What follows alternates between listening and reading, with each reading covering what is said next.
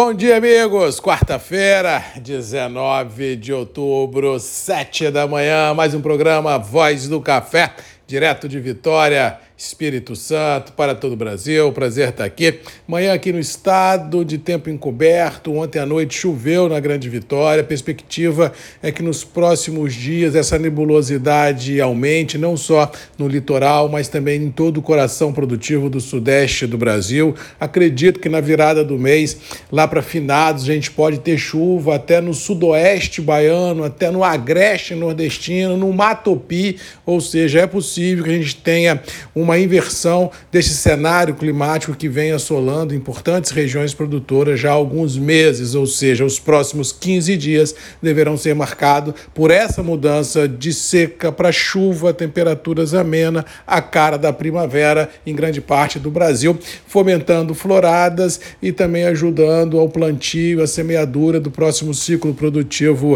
Uh, no Brasil, vislumbrando 2023 e digas de passagem, a galera está esperando, no caso ah, dos cereais, milho, soja, trigo, algodão, alguma coisa acima de 312 milhões de toneladas. Inclusive, ontem, o Adido americano no Brasil já validou também uma expectativa de safra de soja muito boa para 2023 no Brasil, indicando claramente que realmente vamos ser um dos grandes produtores de soja, um dos grandes embarcadores de soja mundo afora.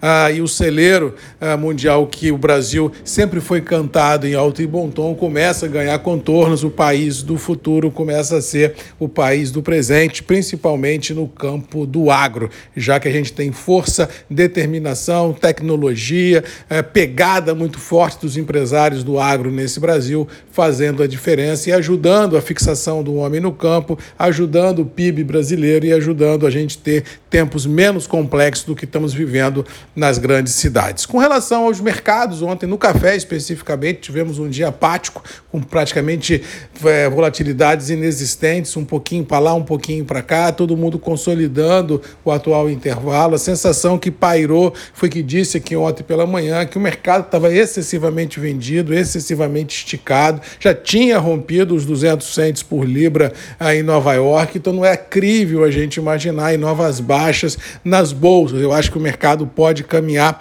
pelo menos por enquanto, dentro de uma lateralidade muito grande, já que essa chuva que o mercado está indicando já foi precificada, ou seja, não há razão para continuar caindo olhando só chuva. Ou seja, daqui para frente terão que haver novos desdobramentos, novas variáveis no mercado para a gente indicar um novo movimento especulativo, seja para cima, seja para baixo. Na geopolítica, o estresse continua, juros com pegadas de alta não só na Europa como nos Estados Unidos.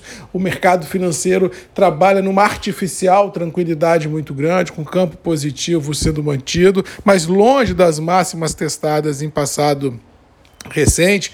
E esse fantasma do conflito militar na Ucrânia é, com Rússia continua a assombrar tudo e todos. Ontem, Moscou voltou a bombardear pesadamente importantes cidades ucranianas e isso vem deixando assim a situação por lá muito complexa, já que um terço das usinas da Ucrânia que geram energia já estão bombardeadas, ou seja, quando o inverno chegar lá daqui a algumas semanas, como que esse povo irá viver sem energia? Vai ter que fazer fogueira no meio da rua ou trabalhar com lenha, porque realmente vai ser um caos em grande parte da Europa, principalmente na Ucrânia, quando o inverno chegar, com essa carência energética que vive por lá, e isso pode, bem ou mal, impactar alguns setores da economia. Ou seja, essa artificial tranquilidade que a gente vê nos mercados financeiros pode estar com os dias contados. Muito cuidado e muita atenção no entrar nesse efeito de otimismo generalizado que pode haver um tropeço e você se machucar. Preços internos do café cederam junto com as bolsas na semana passada uh, ficaram estabilizados nos atuais níveis depois das baixas, ou seja, poucos negócios foram concretizados.